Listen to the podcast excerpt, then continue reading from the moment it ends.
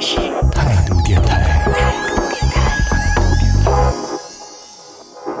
这里是为梦而生的态度电台，我是男同学阿南。这趴要跟大家来聊到的话题是关于社交焦虑的这样的一个问题。最近几年这个词儿可能经常会听到，但是以前感觉以前说到社交焦虑的时候，更多讨论的说是说害怕接电话，害怕收到各种各样的一些社交 APP 发来的这个通知啊，就收到各种各样的一些信息。就以前这种焦虑更多的是害怕被打扰，但是今天我们要聊到的这个社交焦虑，它已经发生了一定的质变了。不再是害怕被打扰，而是因为社交这件事情所产生的各种各样的一些焦虑情绪吧。就比如说，为什么要聊这个话题，也是因为前两天看到的一个视频，看完之后让我陷入了深深的沉思当中，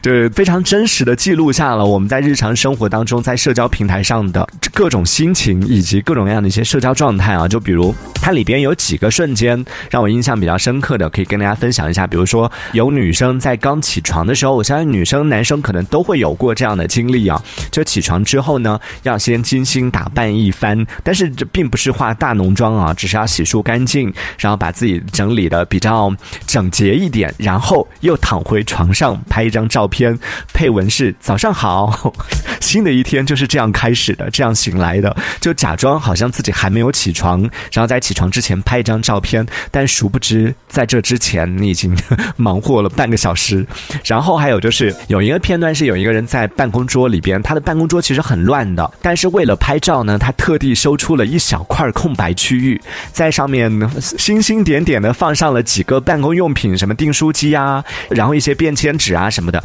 放的非常整洁，然后看上去又非常干净。他，拍一张照片放到社交网络上，镜头一转是他的，就是在这片空白区域以外的他的办公桌一片狼藉，然后他的这个配文是整整齐齐的干净的桌面，积极工作。哇，看到这个真的太真实了，因为我自己每一次要拍照的时候就是这个状态，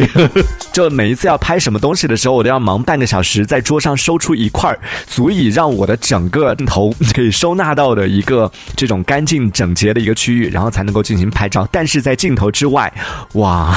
那真的是一个非常精彩的世界啊！还有另外一种呢，是那种喜欢打扮的朋友啊，就喜欢穿衣打扮的搭配类的这种博主，可能会经常出现的情况，就换了几十套衣服，手机里边的照片可能拍了上百张，不停不停的在换造型，然后最后选出一张最满意的，然后配文是：哎呀，不经意随手一拍，假装好像是随手拍的这个成片，但殊不知其实是从几。百张废片里边选出来的一张最后自己满意的这个照片，还有那种就一群人在聚会的时候，大家要拍合照了，哇，每个人都表现得好像很热络的样子，咔嚓，照片一拍完，每个人瞬间变脸，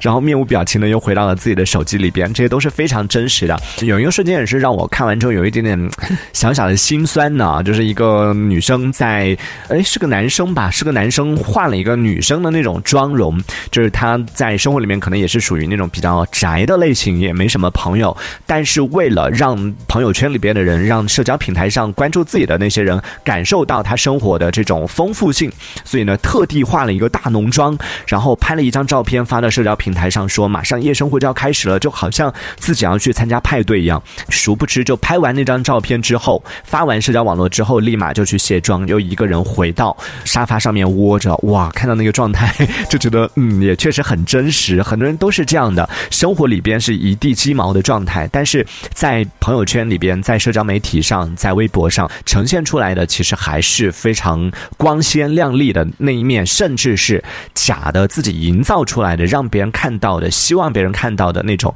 光鲜亮丽的。你说他是虚荣心吧？好像也是，但同时呢，又是另外一种，我觉得也是被迫的吧。只有这样的生活，只有这样的一些状态，才能够收获到别人的点赞，对不对？所以看到这个视频的时候，我当时就真的非常有感触。就像我们一开始说到的，我们的社交就从线下的这种真人之间的，很早之前没有网络的时候，没有手机的时候，大家彼此面对面的这种真实社交，然后到了有网络、有手机之后的这种线上社交，然后到太频繁的打扰之后的抗拒社交，再到现在因为没有社交而感到焦虑，这就是我们今天。说到的社交焦虑啊，它不是因为太多的社交而让你觉得焦虑，而是因为就是为了能够让得到别人的点赞，为了能够在社交媒体上得到大家的互动，能够得到大家的反馈，然后需要拼命拼命的让自己去营造出来所谓的人设吧。我们现在经常说的，去营造出来某一个人设，让别人看到你可能就是夜店小王子啊，或者说是让别人看到你，哎，你就是一个穿衣打扮的这样的一个达人，必须要让别人羡慕你，找一些能够引起别人的共鸣，最后能够转化成点赞的这样的一些行为，去拍这样的一些照片，拍这样的一些视频，然后发这样的一些内容。这某种程度上 好像也有一点畸形吧？这样的社交，虽然说我们在网络上的点给别人点个赞啊什么的，我们都说这些社交礼仪，对不对？你看到别人的这个朋友圈，看到别人的这个那么努力的样子，给他一个点赞，也算是给他的一种鼓励，也算是一种社交礼仪。但从另外一个角度来说，为了得到这样的赞，为了得到别人的认可，为了被别人看到，然后去营造出来，刻意的去制造出来这样的一个假象，其实从这个角度来说，我觉得也有一点点畸形了，有一点点不太正常了。所以我们就经常说，这个互联网让人和人之间的沟通是变得越来越便捷了，但是随之而来的各种各样的问题也是越来越突出了。比如人和人之间的关系，虽然沟通便捷了，但是人和人之间的关系却越来越远了。就好像面对面还是要通过手机，还是要通过啊微信，通过各种各样的一些 A P P 来进行交流。面对面的还会给对方的朋友圈去点个赞啊什么的。真的这种情况在我身边经常出现。就正在一群人坐在一起吃饭的时候，突然间有一个点赞，竟然是你对面的人给你点的赞，但你们之间没有任何交流。这种情况也是经常会出现的。所以你说这到底是好还是不好呢？关于这件事情，其实最近在网络上也看到了很多朋友在分享自己的一些焦虑啊。我就有看到有一个朋友分享了他自己的一个状态，就是他就是一个经常发朋友圈的人，但是他就发现不管自己怎么去发什么东西，好像都没有太多人给自己点赞。虽然说他朋友也不是特别多，但是就在为数不多的朋友当中，也没有太多人给他点赞，反倒是他看到他的一些朋友啊什么的在发的那些内容，随便一发，可能就有十几二十个人给他点赞，因为他们有共同好友嘛，他就看得到他的那些共同好友去给他的某一个朋友，或者说其他的某几位朋友，就疯狂的去给他们点赞，他就很奇怪，为什么别人的朋友圈总是能够得到那么多的点赞，而他自己的就感觉好像 就是无人问津，每一次发出去之后，就像是投进大海里的石头一样，没有一丁点儿的浪花呢，就觉得太失落了。久而久之，他就不怎么发了。直到有一天，他发了一条自己有一些情绪崩溃的这种状态嘛，发了一条朋友圈之后，也是没有太多人给他点赞，也没什么人给他评论啊什么的。然后直到几天之后，他回家的时候呢，家人突然间就问起来，很严肃的问他说：“你最近是遇到什么问题了吗？”他一一脸懵的啊，怎么了？然后家人才说起来，看到你朋友圈的内容，然后担心了很久，妈妈什么的为看到女儿朋友圈就失眠了。哦，在那一刻他才发现说，原来原来有一些人，他们虽然不会在朋友圈里面给你点赞，不会给你评论，但他们随时有在关注，而且他们的这个关注不是说是看到了，不是已阅的状态，而是你在朋友圈里面的一句抱怨，或者说是你发的某一个你自己生活里边的不顺心的一些状态，只是把它当做是一个树洞，当做是一个垃圾桶一样，把它扔进去，把你的负面情绪发上去。但殊不知，你的这样的情绪对于那些真正在乎你的人来说，他可能会变成一种负担。看到了你的那条消息之后，看到你的抱怨之后，他可能又不敢来打扰你，但同时呢，又会为你非常的担心，会为你非常的焦虑，然后他也会随着你的这条动态，你可能发完了就完了，只是无心的一句话，却可能会让你那些关心你的人给他们带来很大的心理上的一个压力。从这个角度来说，对于发朋友圈的人也是压力很大哦。我自己曾经就有过这样的一个经历啊，就曾经在改那个微信名字的时候改了一个名字，然后我妈妈就发了一个消息过来说，是怎么回事儿？这个名字是受什么刺激了吗？生活里面是遇到什么事儿了吗？我说妈，我就改个名字而已。她说正常人不会改这样的名字的。在那一刻，你知道，其实你就改回来就行了，但是你就会觉得为什么？现实生活里边你管我就好了，我在网络上我改个网名你还要管我，在那一刻就很逆反。后来因为这个事情，其实我和我妈还发生了一点小小的争执。呃，我当时写的好像是类似于神经质这样的名字啊，就神经质阿南什么的。然后我妈妈就看到就特别敏感，她就说正常人是不会这样说自己是神经质什么的。就当时的我就觉得，对于年轻人来说，特别是对于网络上的这种人群来说，在网络上的这个语境上，说自己有病啊，说自己哎呀我真的疯了，说我我这个人真的是太神经了，这个好像并不是太严重的，但对于于我妈妈来说，对于那一辈人来说，他们就会觉得自己不能轻言了、轻视了自己，自己不能妄自菲薄，自己说自己是神经病啊，说自己是神经质啊什么的。这些在他们看来，他们就会觉得很严重。就看到了网上就有很多网友就分享说：“对对对，我们也有同款妈妈。一个小女孩曾经换了一个这个男生的头像之后，妈妈就跟她彻夜长谈，就说一个女孩子不能做这样的事情，你会让别人看起来就是你一个小女生用一个男生的头像是什么意思？那个男生是谁？他是你的什么人？你这个女生是不是在别人眼中就会想很多啊？会吗？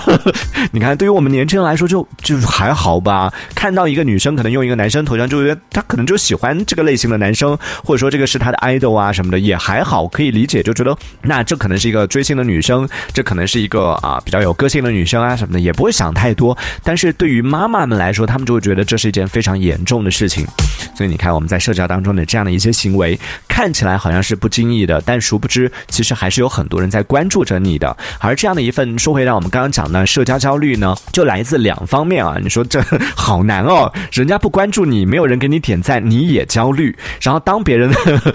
过度关注你的时候，你也焦虑。所以到底应该怎么办呢？你看，这有朋友说了，他说：“呃，其实我们不可能是所有人世界里的主角，在不熟悉的人眼中，我们只只是配角而已。所以，只要我们的父母和好朋友还在关心我们就够了，没必要获得所有人的认可。”这样说起来，我也挺难过的。自从就上次我跟我妈就这个事情，我就跟她很严肃，我们俩真的是很严肃进行讨论啊。我是一个很，我也是一个很容易较真儿的人，我妈也是一个很容易较真儿的人。然后她就说：“你不应该这样来称呼自己。”我说：“这就是年轻人的一个语态，也就在互联网的这个语境当中，大家说这样的话，其实并没有任何就贬低自己啊，啊或者怎么样轻视自己的意思，他就是一个自我的调侃。”然后我妈妈说：“我，她说我接受不了你的这种方式，所以你确定你要不要改回来？”我说：“我不改。”然后我就说：“你可以选择不看。”最后我妈真的屏蔽我了。所以你看，真的关心我的人被我推开了，这其实是挺不好的。嗯，但是我没有屏蔽我妈妈，我还是看得到我妈妈的朋友圈，所以没关系，我关心她就好了。那关于这个事情，大家也可以来讲一讲，说一说你自己有没有这种因为没有被关注而引发的焦虑？在当下的这样的一个互联网当中，就每个人其实以前我们可能会说是只有那些所谓的大 V 呀什么的这些才会有很多关注，但现在其实每个人，我觉得每个人都算是一个所谓的自媒体。啊，呃，严格来说，自媒体它可能必须要满足什么什么样的条件？但其实广泛的来说，我觉得现在每个人其实都是一个算是一个小的自媒体，每个人的朋友圈、每个人的社交网络，其实都算是一个这个自己的发声的这样的一个平台。在这样的一个环境之下，每个人在分享自己的生活的过程里面，无形当中其实也竖起了一个属于自己的人设。而这个过程里面呢，会收到别人的评价，会得到别人的评论，然后也会得到别人的点赞。而这些呢，啊，本身它只是互联网的一种互动。但是慢慢慢慢的，已经无形当中已经变成了我们社交的一种压力。很多人发消息之前，发一条朋友圈之前，发一个动态之前，可能会考虑说：“哎，这个会不会得到别人的点赞呢？别人会不会喜欢这样的内容呢？”无形当中，我们已经被别人的点赞所绑架了，或者说被别人的这种反馈、被别人的一个反应所呃束缚住了，决定了你自己的这种内容生产的方向了。在这个时候，就感觉真的有点本末倒置了。本来是自己分享自己。生活的一个途径，一个平台，但是慢慢慢慢的经营成了为了去讨好别人，为了得到别人点赞的这种模式的话，还有必要 再继续经营吗？也可以来分享一下，因为没有人的点赞，没有得到别人的这种认可，没有得到别人的回应而引发的焦虑，你会有吗？可以在节目下方的评论区当中用文字的方式发送你的观点来和我们进行一个探讨。这一小节我们暂时先聊到这里，喜欢我们节目的朋友别忘了订阅关注，这里是为梦而生的太。态度电台，我是男同学阿南，我们下次接着聊。态度电台。